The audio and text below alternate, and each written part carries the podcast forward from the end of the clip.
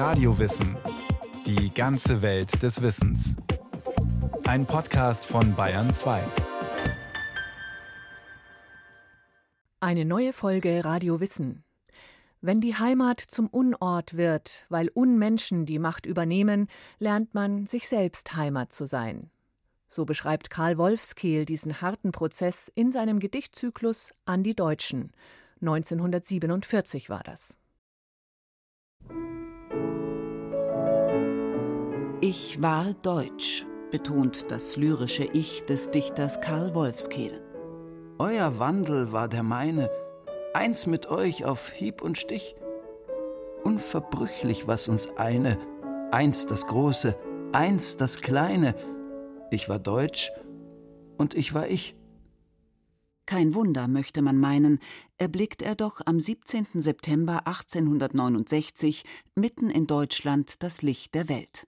In Darmstadt, als ältester Sohn von Paula und Otto Wolfskehl, seines Zeichens Bankier, Handelsrichter und Landtagsabgeordneter. Deutscher Gau hat mich geboren. Deutsches Brot speiste mich gar, deutschen reines Rebengoren mir im Blut eintausend Jahr. Ein tausend Jahr schon leben Wolfskehls Vorfahren im Rheinhessischen. Unter Kaiser Karl dem Großen wandern sie im 8. Jahrhundert vom italienischen Lucca aus ein. So schildert es die zweite Strophe des Gedichts, das Wolfskehl im März 1934 mit dem Arbeitstitel Bruder Teut beginnt.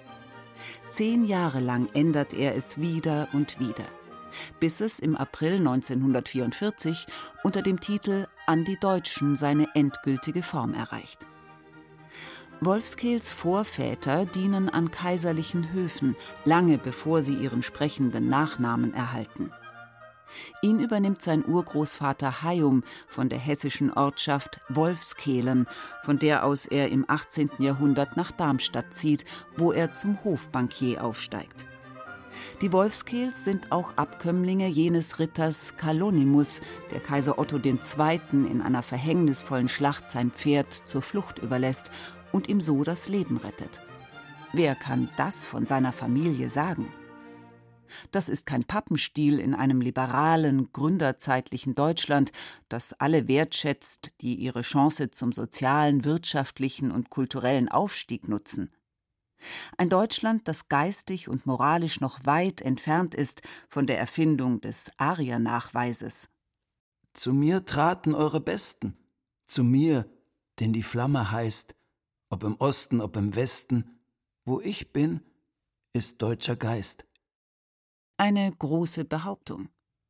Sie stützt die gerüttelte humanistische Ausbildung, die der junge Karl am Darmstädter Ludwig-Georgs-Gymnasium erhält. Unter anderem paukt er Latein, Griechisch, Französisch, Englisch und legt so den Grundstein für seine späteren Höchstleistungen als Übersetzer. Eine angeborene Sehschwäche kompensiert er mit einem phänomenalen Gedächtnis. Dem Abitur folgt ein Studium der Germanistik und Geschichte in Gießen, Leipzig und Berlin, gekrönt von einer Dissertation. Wolfskehl schließt sie 1893 summa cum laude ab. Beide Teile dieser Doktorarbeit sind Kapitel eines größeren Werkes, das er zum Thema germanische Werbungssagen plant. Bei dieser Planung wird es bleiben, doch zeigt diese Arbeit deutlich, dass Wolfskehl sich sowohl in frühmittelalterlicher deutscher Dichtung hervorragend auskennt, als auch in nordischen wie in indischen Märchen belesen ist, in katalonischen und portugiesischen Sagen sowie in der zeitgenössischen Literatur. In Wolfskehl vereinigt sich ein scharfer, unbestechlicher Verstand mit einer, wenn nicht zur Zügellosigkeit, so doch bis zum äußersten Randmaß drängenden Leidenschaft – eine an alle Methoden der Wissenschaft und Talmudistik geschulte kritische Einsicht mit einer blühenden, wuchernden, fast überquellenden Einbildungskraft, mit einem unheimlichen Wissen und Wittern für abgründige und ursprüngliche Kräfte und Vorgänge an den Rändern oder Wänden der Zeit. So schildert die bayerische israelitische Gemeindezeitung den Intellektuellen. Dass Wolfskehl 1898 aus Darmstadt in die enge Riesenkleinstadt München umzieht, ist die Folge eines Erweckungserlebnisses. Ein Schulfreund drückt ihm die Hymnen und Pilgerfahrten, zwei Bände des damals in München lebenden Dichters Stefan George, in die Hand. Der begüterte Bankierssohn verschlingt sie. Mir widerfuhr, was nicht jedem Leben zuteil wird, nie sich im selben Dasein wiederholt. Ich wusste von dem Augenblick an, wohin ich gehöre, was in mir Norm sei. Ich spreche davon, dass Georges geformtes Wort durch die ihm innewohnende Haltung, Entscheidung heischend, vor mich getreten ist, zu mir sprach. Ohne alles vergleichende Werturteil, ja, ohne auch nur an persönliche Vorliebe, Wesensverwandtschaft mit mir selbst zu denken, ist doch damals der Dichter in mir geboren worden. Als Dichter wird Wolfskehl einer der fleißigsten Beiträger der von Stefan George begründeten Blätter für die Kunst. Zunächst bilden das Altnordische und Mittelhochdeutsche samt ihren Epen und Legenden das inhaltliche Rückgrat seiner Gedichte, die es an Pathos nicht fehlen lassen und mit heute schwer erschließbaren Bezügen und Bildern wuchern. Sein Ziel? Eine Verbindung von Mythos und Kunst, geheiligt durch Sprache. Seine Mitpoeten Hugo von Hoffmannsthal, Max Dautendey, der Germanist und Dichter Friedrich Gundolf und weitere Geistesgrößen publizieren in den exklusiven Blättern für die Kunst.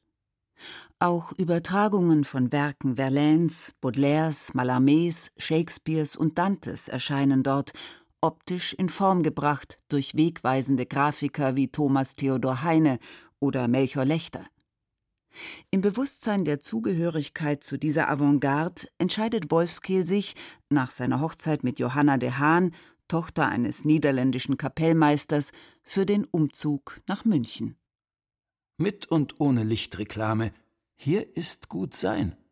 Man spöttelt und wird angezogen, man schimpft und bleibt. München das Bayerische, München das Deutsche, München das Südliche, in dieser Dreiheit tönt ein Klang, lockt ein Zauber, liegt eine schönste Gewähr.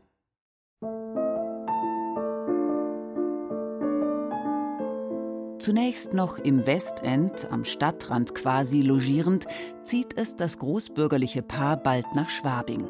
Erst in die Leopold, dann in die Römerstraße. Wolfskehls führen ein offenes Haus. Zu ihrem donnerstäglichen Jour fix kommen die Kunst, Literatur, Musik und Geisteswissenschaft prägenden Größen der Stadt. Es gab, so der Bühnenbildner Emil Pretorius, kein Ereignis von kultureller oder künstlerischer Bedeutung, keine Festlichkeit von Belang, wo die Anwesenheit Wolfskehls nicht ein beschwingendes Meer, einen besonderen Akzent gebracht hätte. Schwabing sei ohne Wolfskehl nicht zu denken gewesen es sei Zentrum und Glanz all dessen gewesen, was zu diesem komplexen Begriff gehörte. Die Faschingsbälle der Wolfskehls sind legendär. Man stelle sich ein Getümmel vor, in dem die Maler des Blauen Reiter ebenso auftauchen wie die ewig suchende Gräfin zu Reventlow oder der leise Alfred Kubin. Dazwischen, alle mit seinen imposanten 1,90 Meter überragend, Karl Wolfskehl als griechischer Gott, der Zeus von Schwabing. Bevor es das Wort Netzwerk in den Duden schafft, ist dieser Zeus längst ein Netzwerker ersten Grades. Seine Kontakte schließen die Crème de la Crème der Gelehrten, von Georg Simmel bis Max Weber ebenso ein, wie die Haute Volée der Schriftsteller. Ricarda Huch, Thomas Mann, Rainer Maria Rilke. Im obersten Stock der Römerstraße unterhält Wolfskehl sogar eigene Räumlichkeiten für Stefan George, der im Kugelzimmer Hof hält, so genannt, weil eine mittig aufgehängte Kugellampe es erleuchtet, damals eine Novität. Neben Strömen von Besuchern war die Römerstraße 16, so Prätorius, angefüllt mit einer Unzahl herrlicher und seltener Bücher. Diese Bücher, es sind über 8000, werden Wolfskill später das Überleben sichern. Vorerst dienen sie ihm als Quellen, auch für sein Buch Die trunkene Mette, das 1909 erscheint. Wolfskehl trägt es gemeinsam mit dem Antiquar Ernst Schulte Strathaus zusammen. Diese Weinlieder aus vier Jahrhunderten sind ein Auftragswerk für die Gesellschaft der Münchner Bibliophilen, die Wolfskehl gemeinsam mit anderen Biblioerotomanen wie dem Herausgeber Franz Blei oder dem Literaturhistoriker Karl Georg von Maaßen 1907 gründet. Mit dabei auch der fantasievolle Antiquar Emil Hirsch. Noch weiß niemand, dass Schulte Strathaus später als Amtsleiter für Kunst- und Kulturfragen im Braunen Haus sitzen wird, während Franz Bleis Bücher auf dem Königsplatz brennen, Emil Hirsch nach New York flüchtet und von Maaßen stirbt, niedergeschlagen von einem hitlerfreundlichen Kellner.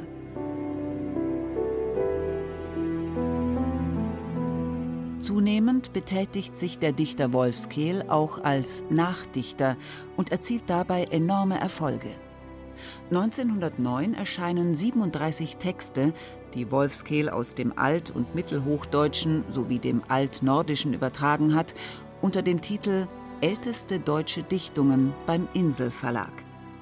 Die Überlieferungen reichen vom Hildebrandslied aus dem 8. Jahrhundert bis hin zu Neckverse auf Mädchen aus einer Münchner Handschrift des 13. Jahrhunderts.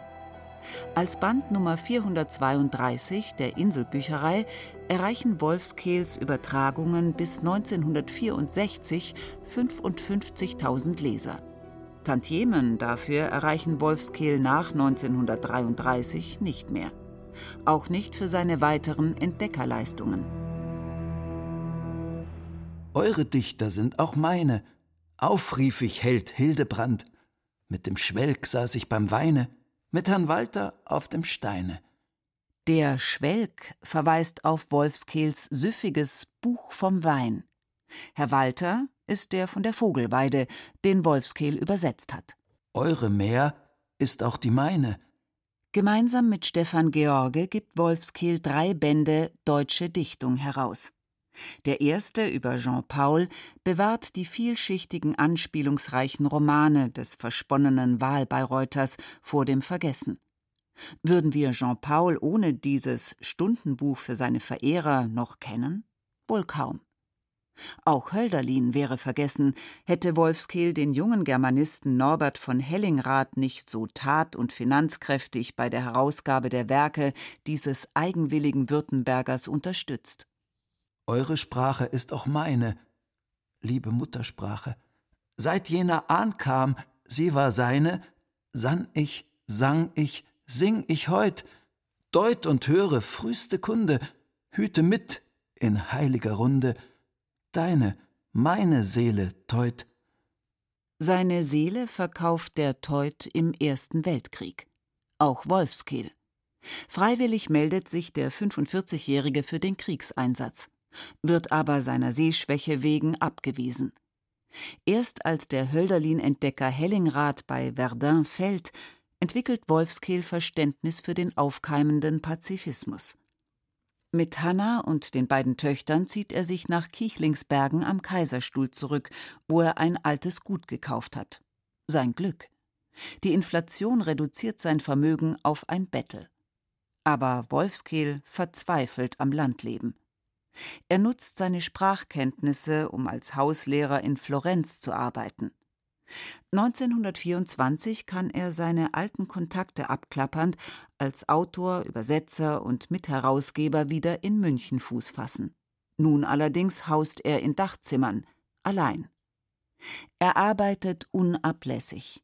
Für renommierte Institutionen wie den Verlag Knorr und Hirt, den Vorgänger der Süddeutschen Zeitung, oder für die Münchner Ruprechtpresse. Er kommentiert Versteigerungskataloge für Barockliteratur.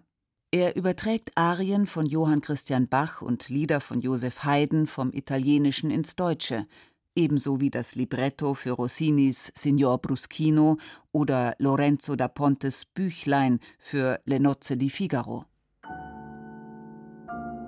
Ein großer Wurf gelingt Wolfskehl 1926. Er übersetzt das Nationalepos des belgischen Autoren Charles de Coster über den Freiheitskampf gegen die Spanier. Die Geschichte von Uhlenspiegel und Lamme Gutsack und ihren heldenmäßigen, fröhlichen und glorreichen Abenteuern im Lande Flandern und anderwärts. Bis in die 1960er Jahre gilt sie als die maßgebliche Übertragung von de Costers Umdeutung des alten Volksbuchs. Denn dein Traum ist auch der meine, vom geheimen deutschen Flug, von der Braut im Zauberschreine. Erste Risse in diesem gemeinsamen Traum hat Wolfskehl nicht übersehen. Schon 1904 war der Kosmikerkreis im sogenannten Großen Schwabinger Krach am Antisemitismus des Graphologen Ludwig Klages und des wiedergeborenen Römers Alfred Schuler zerbrochen. So bitter das für Wolfskehl, den geistigen Leiter dieses Kreises war, so bitter ist jetzt das unverhohlene Schweigen seines Meisters George angesichts der Erwerbstätigkeit seines Schülers. Denn zum Dichten bleibt Wolfskehl bei all seinen Essays, Übersetzungen und Anthologien keine Zeit mehr. Während George auf Distanz geht, schätzen andere Wolfskehls Texte umso mehr. Thomas Mann lobt ihn für sein 1930 erscheinendes Werk Bild und Gesetz. In dieser Sammlung trägt Wolfskehl aus den über 150 Aufsätzen, die er ab 1925 veröffentlicht hat, 34 Essays zusammen. Einer davon handelt vom Sinn und Rang des Übersetzens, das nur der beherrscht, der sich vollendet in das Original einfühlen und es in einer gesättigten, lebendigen Sprache wiedergeben kann. Übersetzen ist also eine moralische Angelegenheit denn es gilt, die fremde, wieder zu schaffende Leistung nicht nur zu durchdringen, zu umgreifen, als Einzelsein und Teil ihres Weltganzen zugleich zu fassen, sondern es muss zu all diesem auch noch der vollkommene Verzicht auf jede eigene Betätigung, jedes eigene Wirken kommen. Jedes eigene Wirken ist dem Juden Wolfskehl nach der Machtübernahme durch Hitler versagt. Der Münchner Rotary Club, den er 1929 mitbegründet hat, schließt ihn aus. Der Verlag Knorr und Hirt, in dessen Beirat Wolfskehl seit 1928 sitzt, kündigt ihm fristlos. Sein Netzwerk reist. Einmal noch besucht er seine geliebten Maskenbälle. Die Nacht von Rosenmontag auf Faschingsdienstag 1933 tanzt der inzwischen 65-Jährige durch. In dieser Nacht brennt's in Berlin. Der Reichstag. Überstürzt nimmt Wolfskehl den nächsten Mittagszug nach Basel. Für Juden, Demokraten, Kommunisten und Andersdenkende beginnt ein Aschermittwoch, der zwölf Jahre dauern soll. Wolfskehl verdichtet ihn im Abgesang seines Zyklus. Hier zeigt sich, wie genau er die Pervertierung von Sprache und Kultur durch die Nazis erfasst. Dein Weg ist nicht mehr der meine. Teut, dir schwant, erkoren seist du am Nordgrat, nicht am Rheine. Lug sei, was dich andern eine. Lug das Lamm in Kreuzespeine. Blut sei Same, Gift der Geist. Während Hanna als Arierin mit den Töchtern in Kichlingsbergen bleiben kann, kriecht Wolfskehl bei Freunden unter. Erst in Basel, dann im Tessin, dann in Meilen am Zürichsee. Im Winter 33-34 siedelt er nach Italien über. Er ist nicht allein. Margot Ruben, eine Berliner Nationalökonomin, reist mit ihm. Erst als Sekretärin, dann als seine Freundin. Sie tippt die 24 Gedichte, die 1934 beim jüdischen Schockenverlag in Berlin erscheinen. Wolfskills Augen wollen nicht mehr. Umso mehr will seine dichterische Stimme. Sein schwarzer Band mit dem Titel Die Stimme spricht ist ein Erfolg.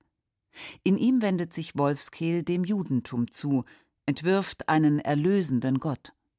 Doch Erlösung gibt es nicht. Als Diktator Benito Mussolini sich 1938 mit Hitler verbündet, ist Wolfskehl im faschistischen Italien in Gefahr. Er muss sich in Sicherheit bringen muss Frau und Töchter versorgen. Dafür opfert er das Wort, seine Bibliothek, verkauft seinen Lebensinhalt. Büchern bin ich zugeschworen, Bücher bilden meine Welt, bin an Bücher ganz verloren, bin von Büchern rings umstellt. Für 8000 Bände, darunter Erstdrucke aus Barock, Klassik und Romantik, alle gelesen, viele kommentiert, zahlt ihm der Großkaufmann und Verleger Salman Schocken, dem die Emigration nach Jerusalem geglückt ist, einen Spottpreis. 20.000 Reichsmark sowie eine monatliche Leibrente von 20 Palästinapfund. Seine Bücher retten Wolfskehls Leben. Während sie in Holzkisten von Kichlingsbergen nach Haifa reisen, ersteht Wolfskehl zwei Plätze auf der SS Strathaver. Das Schiff bringt ihn und Margot Ruben von Marseille nach Sydney. Am 3. Juli 1938 gehen sie in den Rollen von Onkel und Nichte in Auckland an Land. Aus der geplanten zeitweiligen Entrückung an dieses andere Ende der Welt werden Jahre. Jahre, in denen Wolfskehl seine Familie nicht wiedersieht. Jahre, während derer seine ehemaligen Freunde, Emil Pretorius beispielsweise, sich im Nazitum einnisten. Jahre der Fremdheit, Jahre der Armut. Jahre, in denen Wolfskehl wieder dichtet, wortmächtiger, bedeutsamer als zuvor.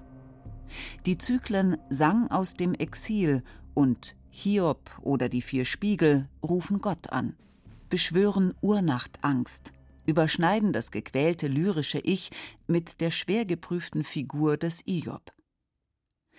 1947 beendet Wolfskehl den Abgesang zu seinen vier Strophen an die Deutschen, im Wissen, dass Deutschland ihm nie wieder Heimat werden, aber immer Geistraum bleiben wird. Er lässt seinen Meister George auferstehen und ihn ermutigen. Überdaure, bleib am Steuer. Selige See lacht, Land ergleist. Wo du bist, du immer treuer, wo du bist, du freier, freister, du, der wahrt und wagt und preist. Wo du bist, ist deutscher Geist. Wolfskehl wahrt und wagt und preist bis zum Sommer 1948. Am 30. Juni stirbt er mit 78 Jahren. Exul Poeta steht auf seinem Grabstein. In München trägt ein kaum 150 Meter langes Sträßlein in Engelschalking seinen Namen. Ginge es nach seiner kulturellen Leistung, müsste die Leopoldstraße nach ihm heißen, dem Zeus von Schwabing.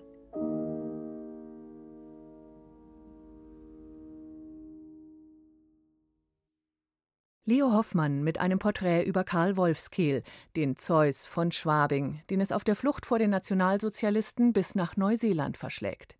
Wenn Sie mehr hören wollen über die Geschichte Schwabings, wo Wolfskehl sein für Dichter, Künstlerinnen und Denker offenes Haus führte, empfehlen wir die Radio Wissen Folge Mythos Schwabing vom Vorstadtdorf zum Treffpunkt der Avantgarde. Überall, wo es Podcasts gibt. Alle Links finden Sie in unseren Show Notes. Stellt euch vor, ihr müsstet euch entscheiden zwischen eurem Leben und dem von anderen. Was würdet ihr tun? Jahrzehntelang hieß es, mein Vater und seine Kameraden seien Feiglinge. Sie hatten sich freiwillig gemeldet als junge Polizisten für ein Befreiungskommando. Terroristen hatten bei den Olympischen Spielen in München elf israelische Sportler als Geiseln genommen. Mein Vater und seine Kollegen sollen sie befreien. Aber kurz bevor es losgeht, brechen sie die Aktion ab. Also Kollegen, das ist doch alles ein Schmarrn. Das ist doch ein Himmelfahrtskommando. Die Polizeiaktion endet in einer Katastrophe.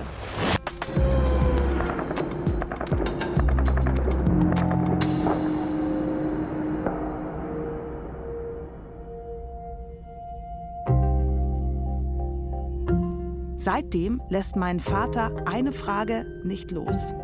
Ist er mit Schuld am Tod der Geiseln? Hätte er die Katastrophe verhindern können? Gemeinsam machen wir uns auf die Suche nach einer Antwort. Himmelfahrtskommando gibt es in der ARD Audiothek und überall, wo es Podcasts gibt.